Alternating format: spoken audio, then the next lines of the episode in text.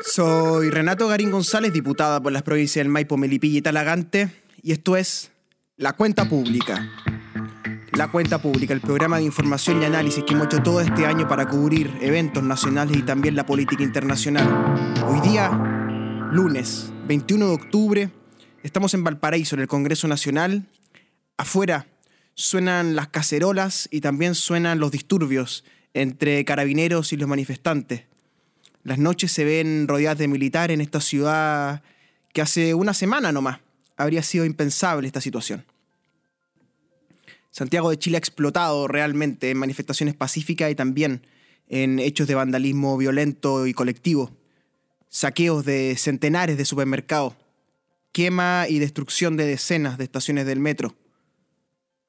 un país completamente impactado, una cadena nacional en todos los medios de comunicación cubriendo minuto a minuto lo que ocurre. Un estado de excepción constitucional dictado por el presidente de la República con los militares a cargo de la ciudad, con toques de queda, con salvoconductos para poder regular el libre tránsito por las ciudades, con supermercados cerrados en todo Chile. En fin, Chile parece estar llegando al final del proceso de la transición democrática y la transición no está terminando, más bien se está incendiando. Incendiando como las estaciones del metro, incendiando como se incendian también los supermercados saqueados a lo largo y ancho de todo el territorio nacional. Un fin de época entonces que mm, se venía gestando, se venía acumulando sin duda durante mucho, mucho tiempo y también en la corta, en la contingencia, un gobierno que no ha dado el ancho en la gestión de la crisis y antes, generando expectativas económicas por sobre las posibilidades del país, ofreciendo unos tiempos mejores que nunca llegaron y con eso la frustración del país aumentó, sobre todo en materia económica. Le vamos a dedicar entonces este episodio de la cuenta pública, un especial, al final de la transición, la transición en llamas, en este octubre negro y este octubre esperanzador, por otro lado, de la sociedad chilena. Saludo, por supuesto, todas las semanas a los amigos que me siguen en el fanpage en Facebook, diputado Renato Garín González, en el Instagram, Renato Garín Diputado, en el Twitter, Garín Diputado. En esas tres redes sociales estoy interactuando con todos en el medio de esta crisis. Por supuesto, si te gusta escuchar estos podcasts, si lo escuchas por Spotify o por Apple Podcast, recomienda a otros amigos este podcast. Ya son más de 30 los episodios de la cuenta pública y hoy día estamos haciendo este especial sobre esta crisis que vive Santiago de Chile y todo el país durante estos episodios de octubre. Por supuesto, si me estás viendo por YouTube, esa plataforma notable que es YouTube, toca acá abajo la campanita. La campanita, la campanita, tienes que tocarla para poder suscribirte a este canal, que es eh, un esfuerzo que hacemos con mi equipo para poder estar siempre informando con todo lo que ocurre en el Congreso y la política internacional. Todas las redes sociales activas, entonces todos los capítulos disponibles en Spotify y en YouTube. Hacemos entonces un especial hoy día, la transición en llamas o el final del milagro chileno. El milagro chileno. Se decía en los 90 que Chile era un oasis, una especie de milagro en el medio de un continente que se frustraba y se fracasaba eh, de tanto en tanto. ¿no? En el Perú, en Bolivia, en Argentina, en Ecuador, en Colombia, en Brasil mismo, en Paraguay. Son naciones que se han caracterizado por la inestabilidad política y la violencia política en sus calles. Chile hace 40 años se presenta al mundo como una excepción, una excepción de una transición democrática donde un militar le entregó el gobierno a los civiles. Y esos civiles continuaron con la obra eh, de, de, abrir los mercados de una apertura comercial sin precedentes y convirtieron a este pequeño país del sur de Sudamérica, al sur del sur del mundo, nos convirtieron en una especie de país desarrollado, una pequeña plataforma de negocio internacional que se ganó el respeto del mundo y que junto con la expansión de nuestro comercio internacional se fue asegurando cada vez más el acceso al consumo masivo de parte de nuestra población. Hoy día son millones de personas las que están eh, dentro del sistema educacional, dentro del sistema de consumo. Lo hacen, sin embargo, muchas veces con los créditos, dado que eh, el consumo a través del salario, de los sueldos, es prácticamente imposible, porque el costo de la vida en Chile durante estos últimos 30 años se ha disparado para los chilenos. Chile se ha vuelto un país caro para sus propios habitantes. Ese fenómeno que ha ido evolucionando de año en año, de década en década, si bien la inflación se ha mantenido estable, casi planchada, lo que es realmente un milagro respecto al resto de Latinoamérica, donde las inflaciones tocan centenares y a veces cifras de, de, miles. Eh, en Chile, en cambio, la inflación ha sido de 5 5, 6%, 3% acumulado anualmente, lo que te habla de un país estable en su moneda, en el peso. Eh, sin embargo, lo que vemos es que el costo de la vida para los chilenos igualmente se ha disparado en algunos ítems particulares. Y dentro de eso, por supuesto, el transporte se ha ido encareciendo a la vez que el Transantiago eh, tiene muy mala prensa, no hay muy mala historia por todo lo que ha ocurrido, 15 mil millones de dólares más o menos invertidos en subsidiar el sistema. Entonces, con todo ese contexto de un costo de la vida disparándose, de crecientes demandas sociales, de una clase media expandida en Chile, pero a la vez muy huérfana respecto al Estado, es que ocurre entonces eh, lo que estamos viendo, ¿no? Una explosión social como no la veía el país durante eh, prácticamente todo el siglo pasado, ¿no? O sea, hay que ir muy atrás para encontrar una explosión de este tipo. A comienzos del siglo XX, los historiadores relatan eh, una práctica que se llamaba la poblada, ¿no? que es que eh, centenares de marginados, ¿verdad? De habitantes de los conventillos, ¿verdad? De eh, precarios, eh, empleados rurales, por ejemplo, hacían tomas violentas en los barrios de la élite, de la antigua élite de, la Belle Époque, ¿no? Estamos hablando de 1910, por ejemplo, ¿no? Estamos hablando del Palacio Cousiño, por ejemplo, en el centro de Santiago, del barrio Conchitoro, de toda la zona de los héroes, ¿verdad? Donde hoy día se empotran dos universidades como son la Berturtado y la Diego Portales, ¿no? Que han reconstruido todos esos palacios que son de principios de siglo, ¿no? Y muchas fueron destruidos esos palacios o, la adyacencia de esos territorios, ¿verdad? Eh, durante el comienzo del siglo XX por las pobladas y las turbadas, ¿no? Que están eh, registradas, por ejemplo, en la obra de Gabriel Salazar, Violencia Política Popular en las Grandes Alamedas, por ejemplo, ¿no? O sus demás trabajos sobre historia social de Chile, donde él habla claramente, ¿no? De una historia de la protesta y de la poblada en Santiago. Por cierto, que la élite, eh, esa élite de la Belle Époque, más tarde se mudó hacia arriba, ¿no? Y fue así como abandonó esos palacios del centro de Santiago que quedaron como testimonio de una época y se fueron mudando primero hacia Providencia, más tarde hacia el barrio de Isidora Goinechea del Golf y posteriormente hacia los barrios hoy día de la elite, ¿no? que es eh, Santa María Manquehue, El Ocurro, eh, Chicureo, por ejemplo, por nombrar algunos, los trapenses, la dehesa, los dominicos, ¿no? que son los cinco o seis barrios eh, más concurridos por la elite chilena, donde están los colegios de sus niños, por ejemplo. ¿no? Entonces hay una historia de, de, em, de turbas destruyendo, ¿verdad?, en Santiago de Chile, pero esto no lo veíamos hace mucho, mucho tiempo, porque durante el siglo XX lo que hubo fue mucha represión, la matanza del seguro obrero, las matanzas de la dictadura, la represión y las torturas de la dictadura, pero no vimos nunca eh, turbadas de este tipo que a ojos de militares y a ojos de carabineros pasaran por encima del orden civil y del orden comercial de Santiago, ¿no? Pero esto entonces es inexplicable sin el contexto que hemos visto en estos 30, 40 años, una expansión masiva del consumo donde eh, los habitantes dicen, bueno, ya que soy un consumidor, denme mis derechos de consumidor, pero igualmente se convive con los escándalos de las colusiones, ¿verdad? Con eh, el sistema de la AFP, con una clase política completamente divorciada de las relaciones de los ciudadanos entre sí. Entonces se va configurando una casta aparte, ¿verdad? Yo he hablado de una fronda, he escrito un libro sobre esto, ¿verdad? Ese libro se llama La Fronda, cómo la élite secuestró la democracia, y hablo un poco de esto, ¿no? Y hablo, de hecho, eh, sobre el tema que hoy día nos tiene convocados, ¿no? Que es el estado de excepción.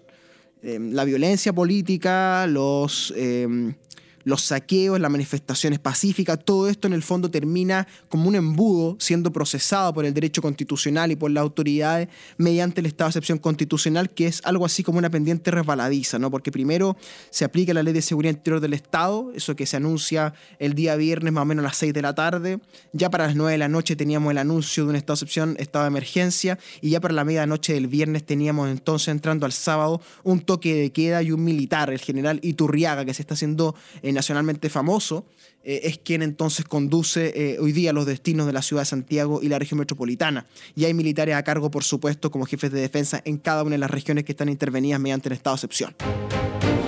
El estado de excepción constitucional, hagamos un doble clic en eso, el estado de excepción constitucional es una materia realmente muy interesante desde el punto de vista de la teoría constitucional y del derecho constitucional. En la teoría constitucional se entiende que los ciudadanos tenemos siempre resguardados frente al Estado nuestras libertades y las igualdades más básicas, más elementales, como poder reunirnos, poder transitar libremente por la calle, ¿verdad? Sin que eso nos aplique ningún tipo de control ni de toque de queda. Pues bien, ese sistema de libertades que la modernidad nos ha asegurado a través de los estados modernos y del sistema del Estado de Derecho, las cortes, ¿verdad? etcétera, se suspenden, por así decirlo, en algunas situaciones de conmoción, por ejemplo, a nivel social. Y es ahí donde entonces el derecho constitucional intenta regular las situaciones en las cuales se aplicarán los estados de excepción con un doble fin. Por un lado, proteger las garantías de los ciudadanos, ¿verdad? Y por el otro lado, darle facultades a los civiles y a los militares y a las policías para que puedan aplacar, ¿verdad?, aquello que está desordenando el país, entre comillas, ¿no? Eso es lo que dice la teoría. Y ahí hay un autor muy importante que es Carl Schmitt, que es el Kronjuris de Hitler, nada menos, ¿no? Es un teórico constitucional muy, muy influyente en las academias constitucionales ya durante todo el siglo XX, imagínense ahora con todo lo que está ocurriendo en el mundo, ¿no? Donde él eh, tiene un ensayo sobre el estado de excepción, sobre la soberanía política, y él dice, él comienza el ensayo diciendo, soberano es quien decide sobre el estado de excepción, es decir, en la fórmula schmittiana hay una suerte de igualdad entre eh, el soberano y la excepción. O sea, la soberanía se afirma mediante el decreto de los estados de excepción y por ende aquel que tiene la fuerza, capaz, la coacción del Estado para dictar el estado de excepción se erige como soberano indubitado, ¿no? En este caso el presidente de la República, al cual la constitución política del Estado del año 80 y reformada varias veces, le da prácticamente prerrogativas totales en estas circunstancias. Pues bien, Carl Schmitt no es el único teórico en esta materia. Él, como asesor de Hitler, pensó que los estados de excepción eran la manera en la cual el soberano, el Führer, se iba a relacionar, ¿verdad?, con el pueblo alemán, llevándolo a través de un estado de excepción, ¿verdad?, a un nuevo, a un nuevo estadio, ¿verdad?, a una, nueva, a una nueva sociedad alemana, ¿verdad?, que iba a ser el Tercer Reich. Por supuesto, todas estas son ideas delirantes eh, del uso de las figuras constitucionales para proyectos eh, racistas, ¿verdad? Raciales, pero la figura del estado de excepción, eh, desprovista, después limpiada, barrida de sus componentes eh, totalitarios, quedó en el derecho constitucional durante todo el siglo XX, ¿verdad? Como un instrumento donde los estados y los gobiernos eh, hacen, hacen fuerza contra las manifestaciones sociales y contra las calamidades públicas. En Chile, en Chile, el derecho constitucional conoce de los estados de excepción no formulados como tal, pero un similar, desde 1833 en adelante, quizá un poquito antes, de 1828 incluso hablan algunos. Ya en el 33 aparece la figura de que el presidente de la República puede dictar estado de excepción. De hecho, en el año 36, el ministro Diego Portales es asesinado en un estado de excepción.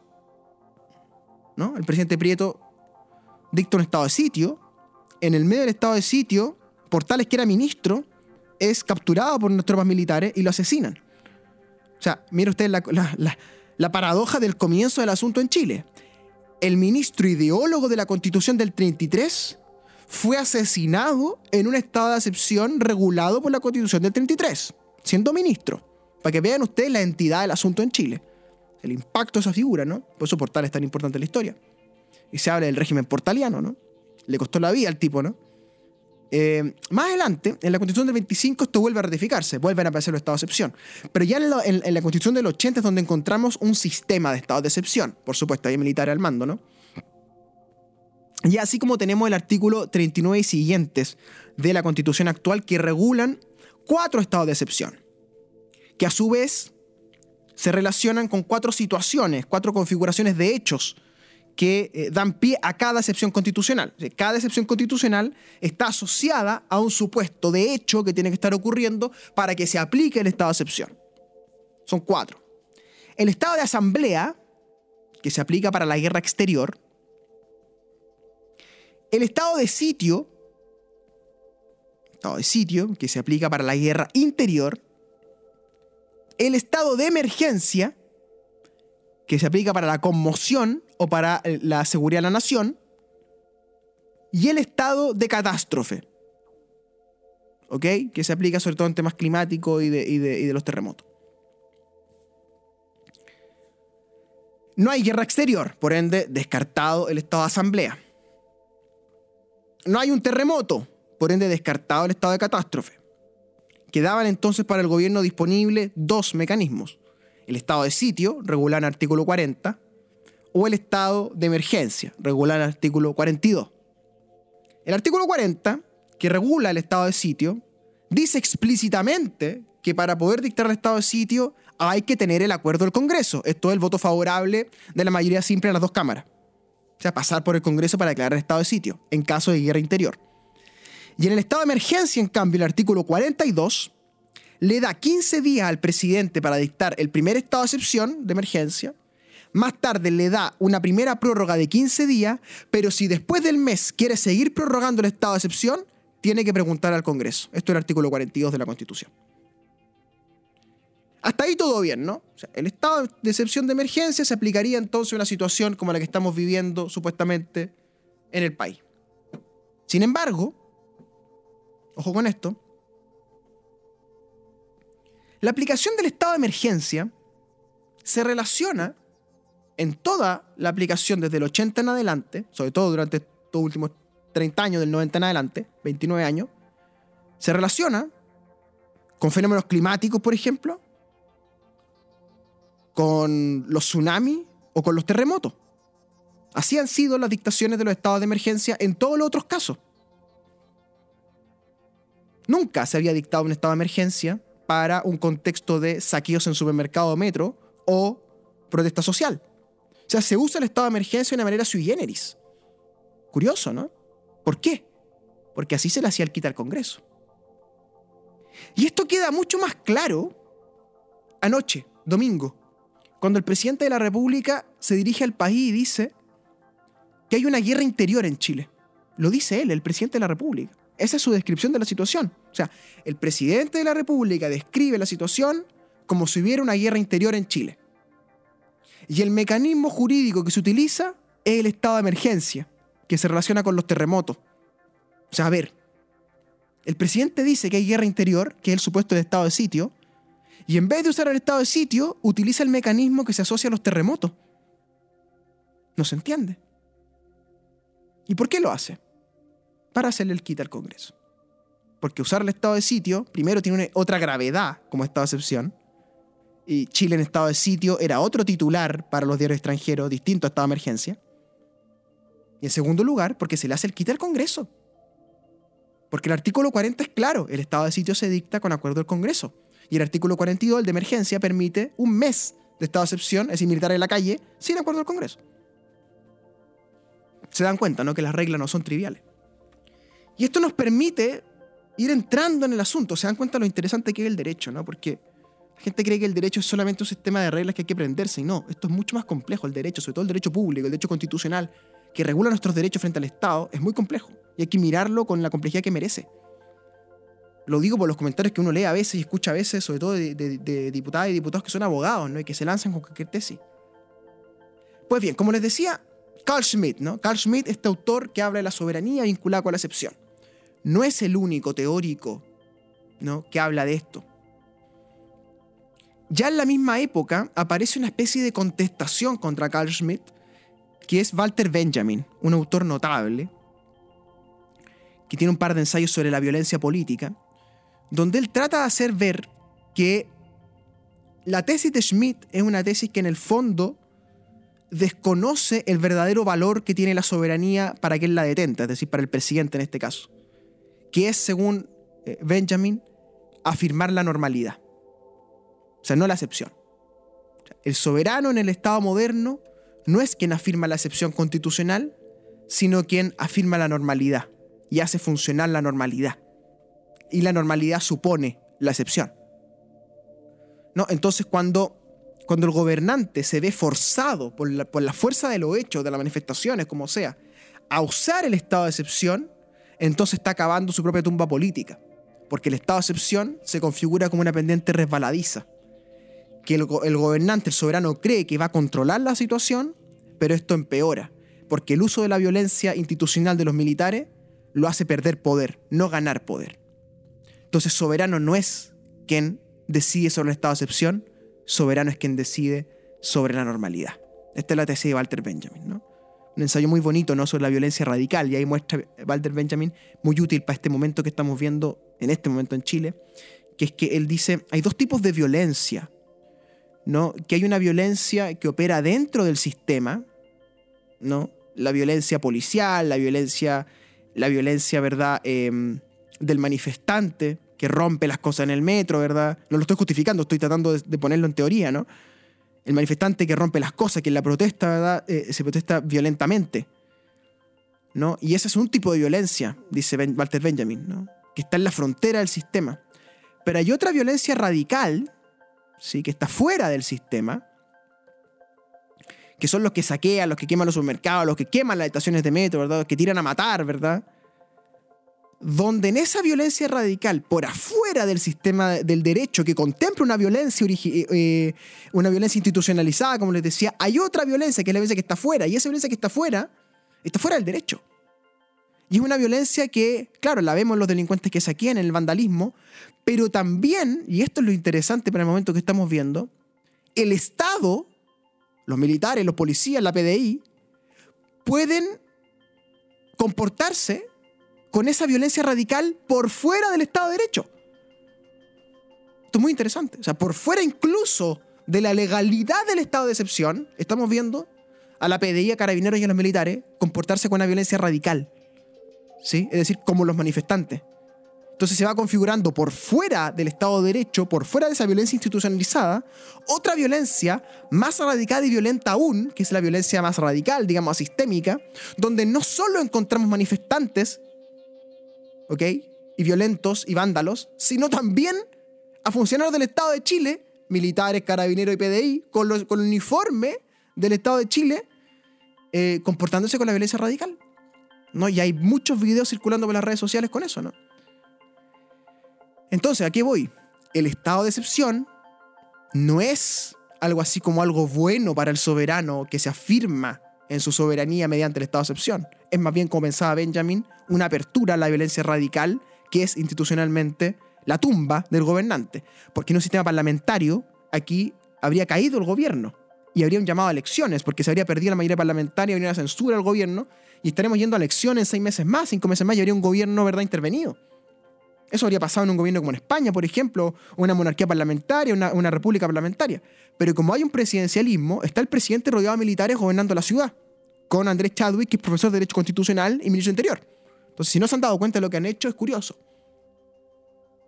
Entonces, como les decía, esta tensión conceptual entre eh, Walter Benjamin y Carl Schmitt, ¿no? que es eh, una de las cuestiones más interesantes del derecho eh, constitucional moderno, ¿no? que es la relación entre la excepción y, la soberanía, tiene luego, hace 10, 15 años, un autor que yo se los recomiendo muchísimo, que a mí me parece es uno de los intelectuales del mundo del derecho más brillantes de esta época, yo diría quizás el más brillante de todos, si me permiten, te saben que yo soy bueno para las exageraciones, pero en este caso creo que se justifica, que es el ensayista italiano, filósofo y abogado Giorgio Agamben. Agamben, Agamben se escribe A-G-A-M-B larga E-N, Agamben. Y tiene un libro que se llama State of Exception, que se editó primero en inglés, eh, y que se llama Estado de Excepción, que es mundialmente conocido, un ensayo como de 180 páginas realmente brillante, donde él recopila, ¿verdad?, todos los antecedentes históricos que hay detrás de un estado de excepción. Él rastrea primero, ¿verdad?, la figura del dictador romano, ¿verdad?, que no es la figura del dictador actual que nosotros conocemos. El dictador romano tomaba el control de la ciudad en Roma en momentos de gran agitación o de, conmoción, al principio por seis meses, por ejemplo. Eh, y luego esto va evolucionando en el Estado moderno como razón de Estado que es una figura que se usó mucho en el despotismo ilustrado, ¿no? la razón de Estado de los monarcas. Por ejemplo, para usar ¿verdad? la fuerza militar de las monarquías se recurrió a la razón de Estado. Y ya después, cuando aparece el derecho constitucional, cuando se escribe el Leviatán, ¿verdad? cuando aparece lo que hoy día conocemos como la arquitectura jurídica, la institucionalidad pública, eh, esto aparece como los estados de excepción. Y ahí Agamben eh, resume muy bien el debate ¿no? entre Carl Schmitt y Walter Benjamin, y él a partir de lo que se vivió en el mundo en la década de los 90, en distintos lugares, en los 2000 y ahora último lo que estamos viendo, ¿verdad? Agamben configura una teoría donde el estado de excepción no es la excepción, por así decirlo. ¿no? no es que sea como un ratito nomás, dice Agamben, sino que se transforma en el paradigma mismo del gobierno. ¿Sí? Esta es la tesis de estado de excepción de Agamben. El estado de excepción, en vez de ser una excepción, un tiempo acotado, se termina transformando en un paradigma de gobierno. Y eso coloca muchos ejemplos en Europa, en África, en Asia, ¿verdad? Países que están permanentemente en estado de excepción. O con la estética del estado de excepción en la frontera entre ser declarado y no ser declarado el estado de excepción. Pues bien, yo valiéndome de esas teorías, Schmidt, Benjamin y, Giorgio Agamben, escribí una columna, un ensayo breve más bien, que está contenido en el libro La Fronda,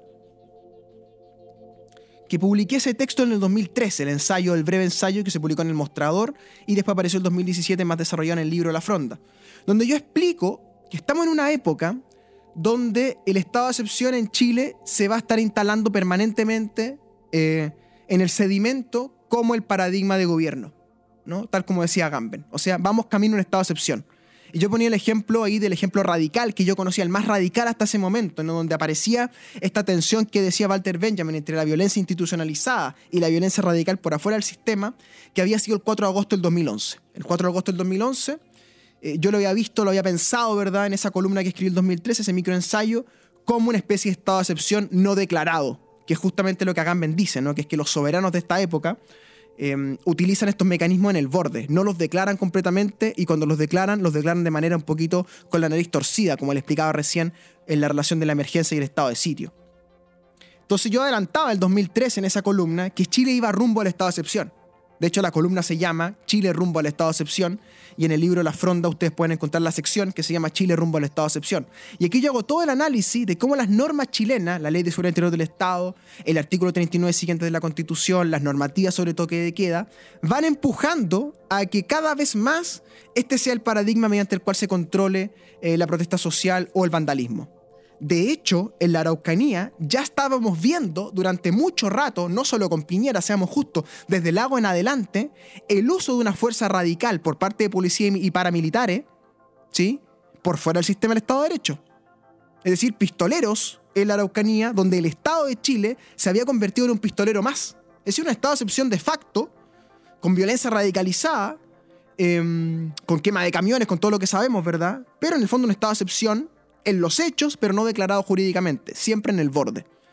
Y hemos llegado a lo que yo nunca me imaginé que iba a ocurrir en esta, en esta década, ni en esta configuración de hechos, donde en Santiago de Chile, la capital del reino, supuestamente la ciudad más desarrollada de América Latina, la plataforma financiera, la estabilidad la inflación, ¿verdad? El consumo, el consumo popularizado, una élite política soberbia, ¿verdad? Que se cree la mejor de, esta, de, este continente, de esta historia de nuestra, de nuestra patria. Bueno, hemos visto que ha explotado la protesta social, el vandalismo, el incendio, y hemos visto que se ha recurrido un estado de excepción como paradigma de control. Y se ha hecho este recurso eh, con, cierta, con cierto cinismo, porque el presidente habla de una guerra interior, que es el supuesto del estado de sitio, pero utiliza el estado de emergencia que se usa en realidad para los terremotos. Entonces, hay una guerra interior según el presidente y nos tiene con un estado de excepción de terremoto. Y esto es propio del paradigma del estado de excepción. ¿No? porque dictar el estado de sitio es imposible. El Congreso no lo permitiría, no hay mayoría para eso, creo yo, al menos yo votaría en contra. Y, por el otro lado, el vandalismo y la quemazón de bienes públicos y privados tiene superado al gobierno. Entonces, pareciera que estamos, como decía Walter Benjamin y Giorgio Agamben después, en un tobogán donde el presidente Piñera está configurando eh, su propia tumba política, ¿no? Y en otros regímenes esto ya estaría tambaleando y el presidente tendría que estar pensando en, llamar a elecciones. Pero en estas condiciones el asunto lamentablemente va a aguantar un ratito más, quizás. ¿Hasta cuándo? No, pero lo que aquí está en juego es el final de una etapa donde el estado de excepción marca entonces un hito, tal como se los vengo diciendo, esta opción es un hito, que nos marca entonces el fin de algo, el fin de una normalidad. ¿De cuál normalidad? De la normalidad que le contamos al mundo durante 30 años de que este país había superado la dictadura por vías democráticas, de que se había instalado una economía social de mercado, se le dijo al mundo, y de que estaban progresando. Y es verdad, se progresó en muchas cosas.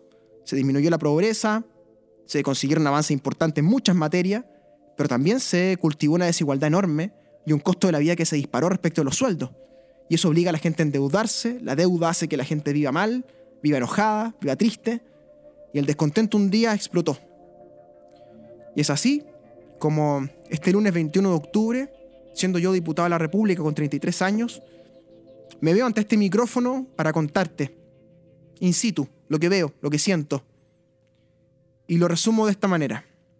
La transición política chilena, la transición a la democracia, no ha terminado. Más bien, se ha incendiado. Lo que surja de la ceniza está por verse. Un saludo a todos mis vecinos y mis vecinos que me siguen por Radio Máxima en San Bernardo, por Radio Amanda en Buña en Paine, por Radio Contacto en toda la provincia de Talagante, Radio Serrano y Radio Creativa en Melipilla, FM Music en Curacaví. Si me estás viendo por la televisión, lo estás haciendo por Telemel, nuestro canal melipillano. Un gran abrazo a todos mis vecinos y mis vecinos, que vengan tiempos de paz y por mientras mantenerse a salvo para no ponerse en riesgo. Un gran abrazo.